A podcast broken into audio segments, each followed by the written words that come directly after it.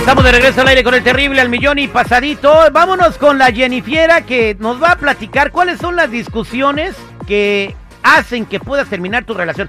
Bueno, y esto lo estamos diciendo porque todo el mundo alega con sus parejas, todo el mundo se pelea. Yo y la Jennifer nos damos unos agarrones que parecen la triple A cada rato. Pero hay, esa, hay discusiones que son sanas, que hacen que tu relación crezca, pero hay otras que no, que hacen que tu de la relación se vaya a la papaya, ¿no?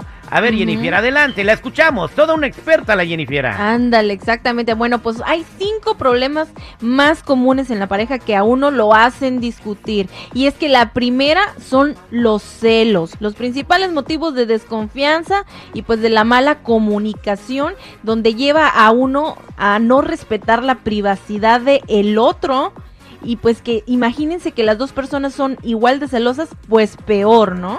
No, imagina que sean más tóxicas que el ácido de batería, ¿no? Y se estén celando mutuamente. Entonces, discusiones por celos, no, nanay, traten de evitarlas. Y si tienen problemas de celo, pues traten de agarrar a un consejero de matrimonios o agarrar terapias y subir su autoestima, porque los celos solamente son eso, baja autoestima, ¿no? Porque piensas que hasta el perro que están sacando a pasear para hacer pipí te puede bajar a tu pareja. Bueno, creo que un, los celos no son en sí como que, ay, qué malo, ¿no? Pero hay momentos en los que llegan a un extremo y ya alucinan cosas que pues no. De que te vio raro la tortillera, ¿la conoces? Es de, o sea, y Ay, Jennifer, el otro día dijiste, ¿por qué tienes que andar hablando tanto con esta vieja? Yo, oye, Jennifer, No es mi mamá. Es mi mamá. Es mi mamá, este güey. ah, ok, ¿cuál es el Ay, número no. dos? Bueno, vamos al número dos, y es la comunicación pasivo-agresiva y el uso de la culpabilidad. Y es que, ¿a qué, ¿a qué se refiere esto? Bueno, que de- durante la con, con, ¿cómo te puedo decir? Donde te estás peleando y La luego de repente... Ajá, te estás peleando y luego de repente empiezas a sacarle, es que tú nunca me pones atención, o sea, te haces la víctima y le pones al otro motivos para sentirse culpable, la víctima o el víctimo.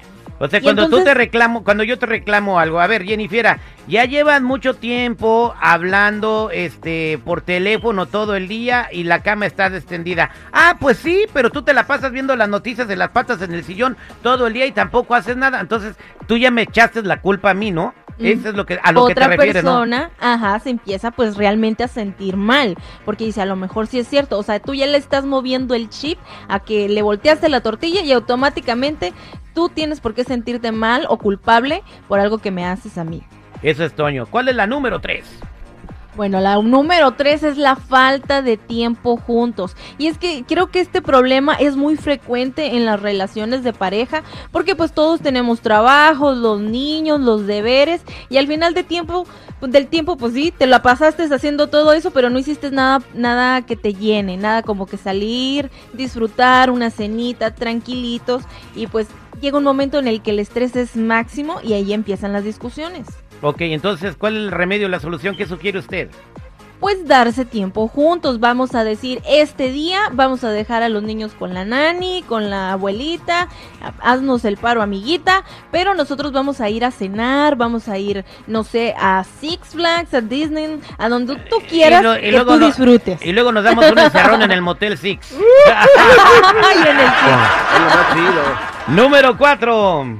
Bueno, la número cuatro es incompatibilidades, pues de la manera de vivir la sexualidad. ¿A qué se refiere esto? Bueno, pues es, es como que tú no sabes lo que a mí me gusta y a mí me da vergüenza decirte o miedo lo que nos, pues me gusta a mí. Entonces, Ah, vaya. no hay Comunicación. en lo que te gusta a ti y lo que me gusta a mí. Ah, entonces, pero bueno, eso es súper importante, ¿no? Sí. Porque que también a mí me gusta hacer muchas cosas y las cosas que me gustan hacer a mí, a ti no te gustan. Eh, y y si eso lo sigues haciendo, pues la pareja se va a ir a buscar a alguien que sí le guste, ¿no? Ujú, O por miedo de decir, ¿sabes qué? Esto no me gusta, esto sí me gusta. Y pues entonces... Eh, en la casa hablamos para que me digas, porque hasta la fecha de ser- siete años de casado no me has dicho a mí nada, ¿eh? Hasta ahorita aprovechó.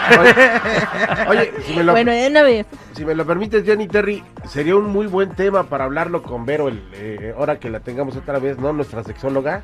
¿Cómo decirle a nuestra pareja qué es lo que me gustaría hacer o quiero hacer? Ya estaría, estaría chido, entonces Ujú. lo, lo hablaremos con Berito. Y la, nu- la última, la número 5. Mm, Bueno, pues esto es problemas de convivencia y el reparto de responsabilidades. ¿A qué es esto? Bueno, pues que uno empieza a hacer ciertas cosas, pero el otro dice, ah, pues como él las hace o ella las hace, ya no las voy a hacer yo. No me tengo que preocupar por hacerlas yo. Por ejemplo, si Terry siempre va y saca la basura, digo, ah, pues él saca la basura, pero ya no la hago yo. Entonces llega un momento que Terry me dice, yo siempre tengo que sacar la basura. Ay, mira, ¿cómo serás, Jennifer? ¿Cómo serás? Desde que te conozco y estamos casados, nunca has sacado Ey, la basura. Es Bien, un Terry. ejemplo. No estoy diciendo, Oh, este fulanito no me saca la basura, Es como o no me ayuda con el niño, o no le lava los dientes, o no lo acuesta, o no le cuenta Oh, cuentas. Ah, ya me la Ah, ahí está el ejemplo. Ahí está el ejemplo Exacto. número 4, me lo aventó. Ah, qué bárbaro. Oye, ni la sentiste. No, Lo estoy que grabando, eh, lo la dejaste ir así, con tus propios ejemplos, Jennifer. No, pues Ay, ay, ay. yo No, nomás pues, dije que pues sí, a, yo no- a mí, a mí me gusta sacar la basura. ¿Qué hubo? Pues sí, no, más te dije yo que tú nunca la has sacado. No, yo te puse de ejemplo y tú te pusiste en modo, yo siempre saco la basura. Pues ahí está, y en conclusión, Jennifer. Bueno, en conclusión, hay que mejorar los problemas de autoestima, las creencias erróneas sobre las relaciones de pareja y pues mejorar la comunicación, acordar pasar también tiempo juntos y sobre todo si se necesita ir a terapia de pareja. Bien, aquí está María. María, buenos días, ¿cómo estás? Ah, buenos días, me llamo Yolanda. Ah, Yolanda, fíjate que te pusieron María. Bueno, vamos a decir el sacerdote Chico Morales. A ver, ¿cuál era Ay, tu comentario, María? En mi comentario, para mí personalmente siento que es de la inseguridad, como si, como yo tuve una amiga que ella andaba con su novio, ¿verdad? Y Ujú. antes de novio, ella era amiga de otra muchacha.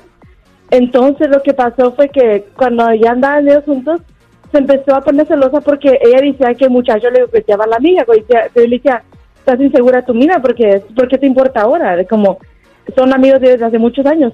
Pero también él le mandaba muchos mensajes de mucho como, "Oh, qué bonito te ves, qué bonito esto, ¿verdad? Pero digo que yo creo que también depende de la inseguridad de uno. Si uno y más que le importa si está hablando con otra persona, si, si le importa eso, pues mejor que ella se vaya. Exactamente, pues ahí está. Mm. Conclusión, pues dándole la razón a la Jennifer. Gracias, Jennifer, por traernos ese tema y salvar muchos matrimonios el día de hoy. Yo creo el